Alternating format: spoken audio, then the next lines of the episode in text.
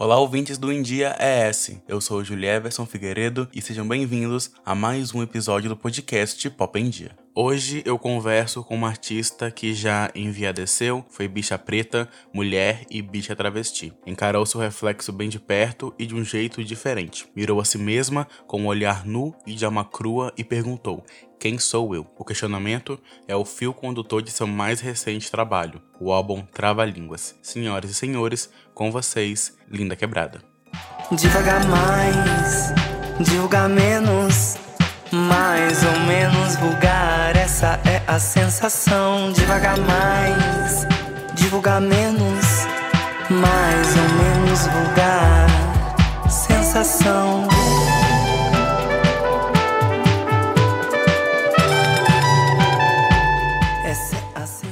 Quebrada, para começar nossa conversa, eu gostaria de saber: tem algo que você descobriu sobre si mesma ao longo da produção do álbum Trava-Línguas que você ainda não sabia? Ao longo do processo, de trava-línguas, eu descobri e lembrei do porquê eu faço arte e mais do que qualquer outra coisa, do porquê eu continuo fazendo arte. Trava-línguas foi um processo muito enriquecedor que me serviu como bússola, uma bússola apontada para o meu próprio corpo, que fez com que eu tivesse de voltar para mim mesma. É, com esse processo, né, com trava-línguas, mais uma vez, eu me debruço sobre sobre o próprio processo para além do produto. E nesse processo investigativo, eu entendo que para saber quem sou eu, antes de qualquer outra coisa, eu preciso saber de onde eu vim, de onde eu venho, daquelas que vieram antes de mim. Nesse processo então de trava-línguas, eu entendo qual é a minha posição e o meu posicionamento perante esse mercado marcado pelas nossas cicatrizes e pelas nossas feridas. Isso é um pouco de um tudo do que eu venho descobrindo ainda nesse processo. Eu entendo e percebo que eu continuo fazendo arte apesar da arte apesar da indústria, por mim e pelos meus encontros e pelos nossos encontros para que a dúvida continue a me movimentar e a me mover. Eu descubro de todos os eu descubro encontro parte de mim nos processos de apagamento e de violência históricos marcados no terreno desse país e também em cada pedaço desse território que é o meu corpo. E é isso que eu compartilho também nesse álbum. Lin, quais você acha que são as maiores diferenças entre o Pajubá, seu primeiro álbum, e agora o Trava-Línguas? Nossa, eu acho que a pergunta é quais não são as maiores diferenças, né? Porque eu entendo que Pajubá e Trava-Línguas são retratos de um tempo, né? Eu me vejo completamente diferente, eu me sinto completamente diferente. A minha voz está diferente, as minhas, as minhas, as minhas frequências, a sonoridade está completamente diferente. Eu sou outra, o meu corpo é outro.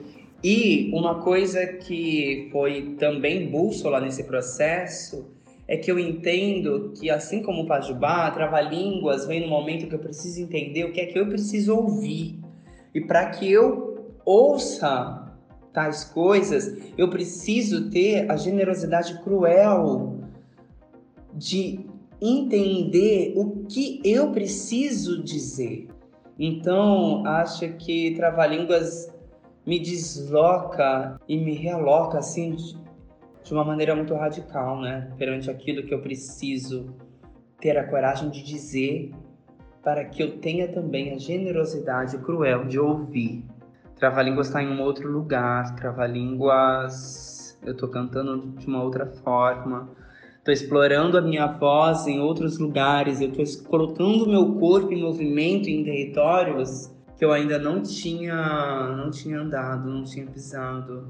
Eu estou experimentando novas composições, me decompor de outras maneiras. Esse reencontro com a bedicista, agora também com a Dominique Vieira, é, já nos coloca em um outro lugar. Ter uma música escrita e composta pela Castiel Vitorino brasileiro, que é do Espírito Santo de Vitória, psicóloga, macumbeira, artista visual, que eu admiro muito. a música Amor Amor, escrita por ela, e essa experiência por si só de cantar uma música escrita por outra pessoa também já me coloca em outro lugar. Enfim, eu estou experimentando diversas coisas diferentes e novas. E por isso eu acho que também, apesar de Pajubá e Trava-Língua serem muito diferentes, ainda assim tem pontos de encontro. E o ponto de encontro assim principal que eu percebo é a linguagem. Pajubá e Trava-Línguas é, travam uma batalha na linguagem, na língua, na linguada e na linguagem.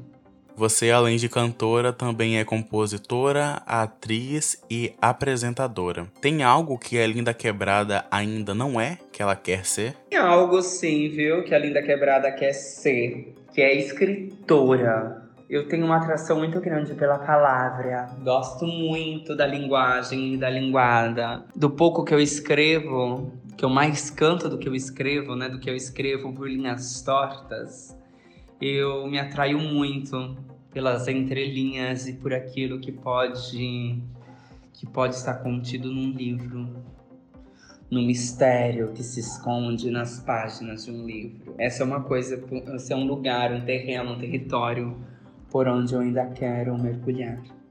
Hoje, qual é o maior sonho de Linda Quebrada? Meu maior sonho hoje é dormir tranquila. Dormir. Nossa, como ser feliz apesar do Brasil. Como sonhar no Brasil apesar do Brasil. E essa é uma questão porque parece que eu deixei de sonhar.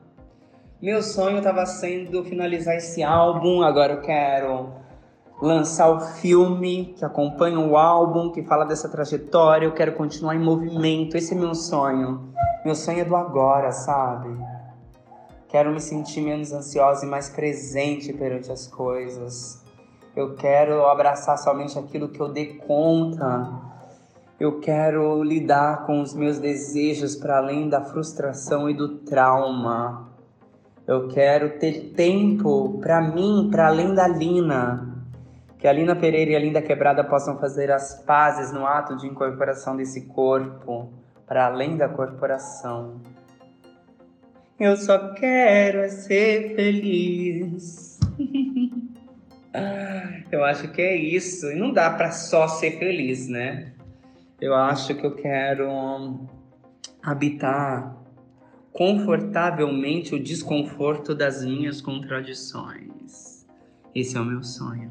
Linda Quebrada, para encerrar nossa conversa, você poderia deixar uma mensagem aqui para o público do India S? Só o meu recado, hein, para vocês. Uma coisa que eu aprendi nesse processo também com trava-línguas.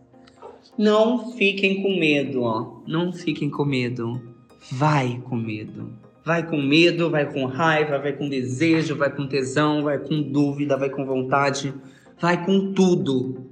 Mas vai com medo também não fica com medo esperando o medo passar, porque o medo também nos protege. Isso quando não nos paralisa.